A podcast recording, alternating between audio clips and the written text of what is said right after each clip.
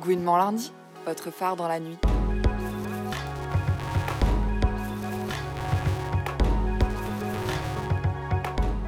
À l'occasion d'une rencontre entre plusieurs associations lesbiennes organisée à Paris par la Conférence européenne lesbienne, une organisation qui milite pour les droits des personnes lesbiennes à l'échelle européenne, nous avons rencontré Kristina Senchenko, militante ukrainienne féministe au sein d'Insight, une organisation non gouvernementale pour la défense des droits LGBTQIA, et des femmes en Ukraine. Lors de cette rencontre, le 21 juin 2022, Christina recevait le prix international pour les droits des personnes LGBTQIA, de la mairie de Paris, au nom de la présidente d'Insight, Olena Shevchenko, restée en Ukraine. La mairie de Paris souhaitait ainsi honorer, selon ses propres termes, Insight et son combat légitime exercé dans des conditions difficiles, en plus du rejet de la communauté LGBTQIA, dans le pays. Nous avons voulu en apprendre plus sur l'engagement de Christina et de son ONG Insight, et plus généralement sur le militantisme LGBTQIA, et féministe en Ukraine, avant et depuis la déclaration de guerre de la Russie en février 2022. Voici donc une interview de Christina Senchenko qui revient sur son engagement féministe et LGBT au sein d'Insight, sur la situation des personnes LGBTQIA, et des femmes en Ukraine, et sur l'évolution de leurs droits, ainsi que sur l'importance des solidarités queer et féministes dans ce contexte de conflit. Un grand merci à la Conférence européenne lesbienne, ELC, et plus particulièrement à Yuri Casalino d'avoir permis cette rencontre entre Gouinement Lundi et Insight. Bonne écoute.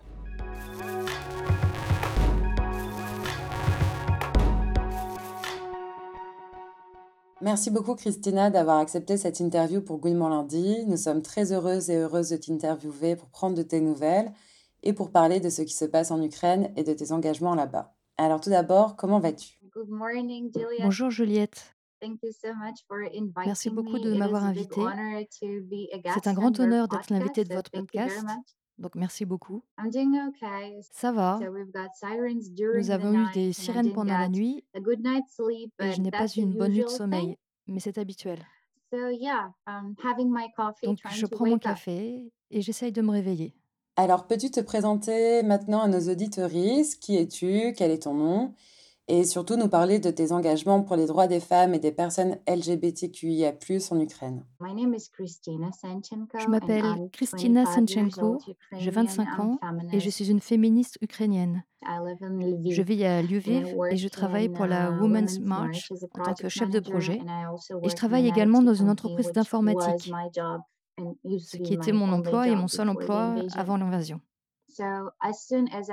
Dès que j'ai été initiée au concept du féminisme pendant mes années d'études, j'ai commencé à incorporer ces valeurs dans mes activités quotidiennes.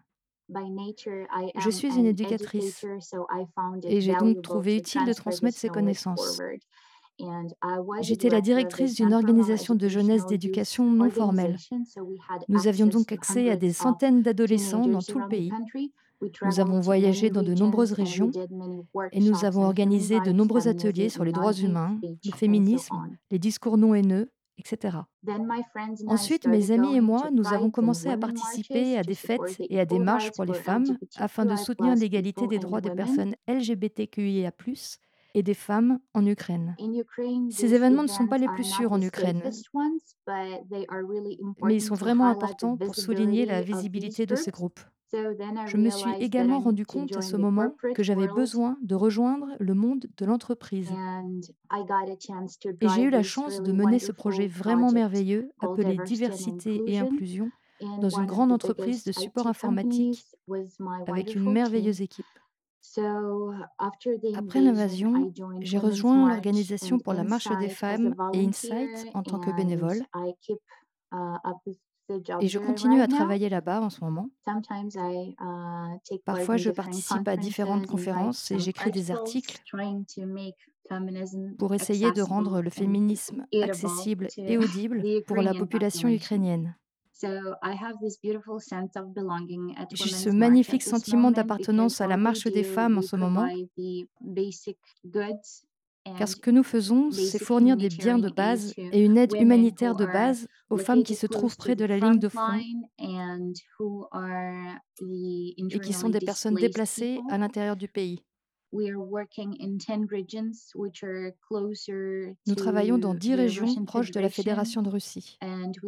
On essaye de répondre aux besoins des populations marginalisées, uh,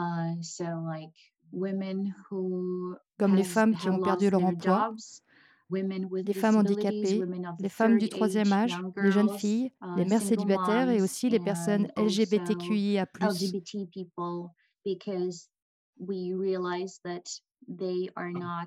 car on se rend compte qu'elles ne font pas partie des priorités du gouvernement en ce moment. Nous essayons donc de soutenir la population LGBTQIA, avec des articles d'hygiène de base, des médicaments et des hormones. Quelle est la taille de ton organisation et combien de personnes sont impliquées pour faire ce travail? En fait, avant l'invasion, Insight et l'organisation pour la marche des femmes étaient représentées dans 11 régions. Et il y avait de nombreux centres communautaires où les personnes LGBTQIA pouvaient venir passer du uh, temps pendant les événements et faire partie de la communauté locale. Actuellement, il n'en reste que quelques-uns en raison des actions militaires en uh, Ukraine. En ce moment, nous avons trois refuges. Deux sont à Lviv, un est à Tchernisky. Ils sont destinés aux femmes et aux personnes LGBTQIA+. Nous avons également deux centres humanitaires et quelques coordinateurs et volontaires qui y travaillent. En tout, ce sont près de 40 personnes. Mais les gens vont et viennent, uh, car on ne peut pas prévoir qui sera disponible demain ou après-demain. Donc oui, nous avons une équipe très flexible, mais nous sommes tous unis par les mêmes valeurs et nous défendons les mêmes choses. C'est très impressionnant, c'est à la fois tellement proche et lointain de nous en France, donc vraiment merci beaucoup pour ce témoignage. Tu as mentionné précédemment qu'en Ukraine, les personnes LGBTQIA+ n'étaient pas toujours en sécurité. Alors comment décrirais-tu la situation avant l'invasion? À quel point il était dangereux d'être une personne queer en Ukraine? Et quel est l'impact de l'attaque russe sur euh, la situation de ces personnes? Nous savons que la Russie est une dictature très dure contre les droits des personnes LGBTQIA+. L'Ukraine est en passe de devenir inclusive vis-à-vis de la communauté LGBTQIA. Les gens sont globalement tolérants, à quelques exceptions près bien sûr. Il existe de nombreuses organisations de défense des droits LGBTQIA, par exemple Insight, l'organisation que j'ai mentionnée précédemment. Et il existe de nombreuses organisations d'alliés. La culture pop contribue également au changement des mentalités, avec l'arrivée de nouvelles générations d'Ukrainiens qui sont plus ouverts d'esprit et plus courageux.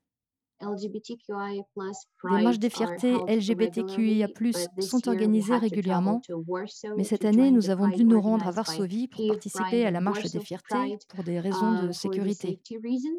C'était merveilleux de voir des milliers de personnes manifester leur solidarité. Cependant, le gouvernement devrait accorder plus d'attention aux droits des personnes LGBTQIA, car elles n'ont toujours pas le droit de se marier, d'adopter des enfants, de réclamer l'héritage de leur partenaire après leur mort d'être présentes dans les unités de soins intensifs au cas où leur partenaire serait inconscient et de prendre toutes sortes de décisions concernant leur santé. Certaines transactions bancaires ne sont accessibles qu'aux couples mariés et vous ne pouvez obtenir certains avantages de la banque que si vous êtes marié. Et c'est la même chose pour certaines lois de mobilisation militaire. Nous avons donc besoin du soutien du gouvernement à cet égard. Il est important de rappeler que l'Ukraine a des valeurs opposées à celles de la Russie, notamment en ce qui concerne les droits de l'humain et les droits des LGBTQIA. Et après l'invasion, nous avons vu tous les crimes de guerre et comment la Russie traite son propre peuple, les soldats et leurs familles, les civils et les militaires ukrainiens captifs. Uh, Ce paradigme misanthropique est quelque chose que l'Ukraine ne tolère pas. Les personnes LGBTQIA+ sont donc visibles. Elles peuvent avoir n'importe quel type de profession, y compris des postes militaires. Donc en ce moment, beaucoup de personnes queer sont des soldats. Uh, Ils, elles et elles sont tireurs d'élite, rejoignent les marines, sont paramédicaux et se battent pour la défense du territoire. Et dans l'armée régulière, ils obtiennent l'argent pour les munitions, organisent des abris pour les personnes déplacées à uh, l'intérieur du pays. Et certains font leur coming out après avoir vu des personnes LGBTQIA+, au sein de leur petite communauté au front. Et c'est un mouvement puissant. Parce que la ligne de front est perçue comme le centre de la uh, masculinité et de l'attitude conservatrice envers différentes populations. Donc je um, pense que nous sommes sur la bonne voie. Um, le mois dernier, une pétition a été lancée concernant le mariage homosexuel. Elle a été adressée à notre président. Elle a recueilli 25 000 voix en un temps très court. Mais pour l'adoption uh, d'une telle loi, il faut changer notre constitution. Or, il est interdit de changer la constitution en temps de guerre.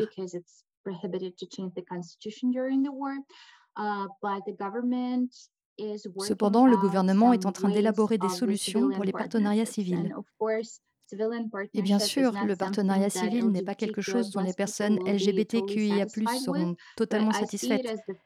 Mais je considère que c'est une première étape, car il s'agit d'un très long cheminement de la communauté conservatrice vers une communauté qui respecte toutes les personnes et les traite de manière égale. Elle leur donne également les mêmes possibilités en matière de législation. L'Ukraine est donc sur la bonne voie. Merci, ça fait du bien de l'entendre.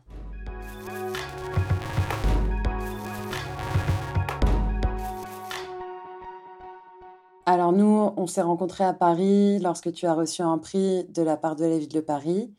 Peux-tu nous en dire un peu plus à propos de ce prix? Et de manière plus générale, ma question était à propos du soutien de la communauté internationale. Est-il présent? Est-il suffisant ou non? Tout d'abord, Paris, bien sûr. C'était la première fois que je venais à Paris et c'était absolument fantastique. Pour être honnête, je n'avais pas beaucoup d'attentes. Venant d'un pays en plein conflit, si quelque chose arrivait, je ne serais pas là. Et j'étais donc toujours sous la pression de toutes les nouvelles et des sirènes qui ne cessaient de sonner sur mon téléphone parce que je ne voulais pas me déconnecter des nouvelles du pays. Mais quand je me suis réveillée le premier matin à Paris, j'ai réalisé que je devais vivre ces deux jours uh, comme dans les films. Um, Toutes les personnes que j'ai rencontrées à la mairie de Paris ont été formidables et m'ont soutenue.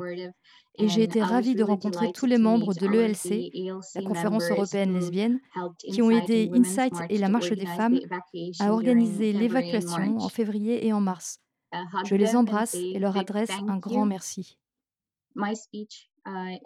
Mon discours à la mairie de Paris portait sur le soutien international et sur l'importance des petites organisations comme ELC et leur rôle dans le soutien aux femmes et à la population LGBTQIA+ en ce moment. Les géants de l'humanitaire, comme je les appelle, l'ONU, la Croix-Rouge, etc., sont vraiment bureaucratiques. Et ils essayent d'appliquer les mêmes cadres que ceux dont ils ont eu l'expérience dans d'autres conflits militaires.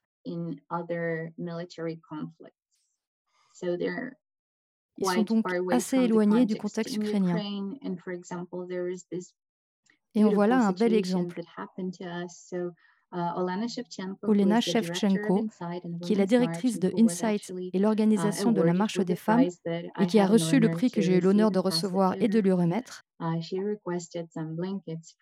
Olena a demandé des couvertures à une grande organisation humanitaire en mars parce que la situation à la frontière était très tendue. Il y avait des gens qui se tenaient là, la plupart étaient des femmes, des gens qui étaient là avec leurs enfants pendant plus de 24-48 heures. Ils essayaient de fuir la guerre sous les sirènes et les températures glaciales. Elle a donc demandé des couvertures et elles sont arrivées en juin. C'est l'un des exemples de la temporalité de la livraison de l'aide humanitaire de ces grosses organisations. Donc ils attendent de nous que nous apportions de l'aide aux populations qu'ils considèrent comme les plus vulnérables, tout en méconnaissant les spécificités de notre travail à la marche des femmes et Insight. Donc à un moment donné, il est beaucoup plus facile de refuser leurs gentilles propositions que de l'accepter. Dans le même temps, lorsque nous rencontrons des organisations comme l'ELC, nous nous rendons compte qu'il est possible d'établir des partenariats efficaces et de trouver des personnes qui entendent nos besoins et qui apportent quelque chose. Même si les volumes ne sont pas considérables. Nous apprécions donc uh, toute forme de contribution et nous apprécions ces petites mais précieuses amitiés avec les uh, organisations européennes et américaines. Et nous sommes impatients et impatientes de poursuivre notre coopération dans un avenir proche. Tout d'abord parce que la guerre va se poursuivre et que nous ne savons pas quand elle prendra fin. Et puis simplement parce qu'ils sont géniaux. Et nous aimerions vraiment entrer en contact avec ces personnes et travailler sur des projets uh, similaires concernant les droits des femmes et des personnes LGBTQIA, ici en Ukraine et là-bas en Europe. Donc oui, Paris était génial. J'ai vu les bâtiments anciens, le palais du Luxembourg et ses jardins. J'ai vu le Louvre, mais je ne suis pas rentrée. J'ai vu la tour Eiffel. C'était vraiment comme dans les films et j'ai vraiment apprécié cette expérience. Mon café préféré était le Shakespeare Co, où un nouvel ami m'a emmené. Nous avons passé du temps à discuter et à regarder les gens courir dans les rues. Tout le monde était si calme et avait l'air de profiter de la vie. Et c'est pourquoi j'étais vraiment ravie d'avoir ces deux, trois jours, juste pour me rappeler à quoi ressemblera la vie normale après la victoire ukrainienne dans cette guerre. Merci vraiment pour toutes ces réponses euh, très détaillées, intelligentes et incroyables. Est-ce que tu as un message à faire passer aux personnes qui écouteront cette interview ou quels sont tes souhaits pour l'avenir? Tu peux répondre à l'une ou l'autre ou aux deux. On aimerait euh, clore l'interview avec quelque chose qui vient de toi. Mm-hmm. Yeah, uh, thank you for this question. Quand une ville est uh, bombardée, de nombreux partenaires uh, internationaux promettent de reconstruire nos villes. Mais peu de gens parlent de reconstruire nos vies. Les Ukrainiens et les Ukrainiennes sont en train de vivre l'un des plus importants traumatismes collectifs et il faudra des années pour l'intégrer. Nous devons donc faire de l'Ukraine un endroit confortable et inclusif pour tous les types de populations qui y vivent. Uh, Cela passe par la législation, la planification urbaine, les valeurs et l'éducation. Et nous avons tellement hâte de retrouver une vie paisible et de tout ce qui reviendra après la victoire. Je sais certaines choses sur l'Ukraine et je veux juste que les Européens s'en souviennent aussi. Nous sommes plus forts que la guerre. Et oui, les nouvelles de la ligne de front sont terrifiantes et la violation des droits de l'humain est terrorisante. Mais nous ne nous mettrons pas en pause parce que nous courrons un marathon nous continuons à faire des choses. Nous continuons à agir. Quand les gens sont en pause, quand ils ont peur, cela mène à la défaite et l'action mène à la victoire. Et nous sommes une nation courageuse et 40 millions de cœurs battent au même rythme. Nous connaissons le prix de la liberté. Nous sommes sur notre propre terre. Nous avons la force et les ressources pour surmonter la guerre parce que nous aimons vraiment notre vie et nous savons pourquoi nous nous battons. Donc si vous défendez les valeurs que défend l'Ukraine, vous êtes les bienvenus pour nous soutenir, parce qu'actuellement, nous sommes le bouclier de la démocratie européenne. Et je suis sûre que tout le monde sait quel est le prix à payer lorsque votre bouclier vous échappe. Merci beaucoup, Christina. Au revoir.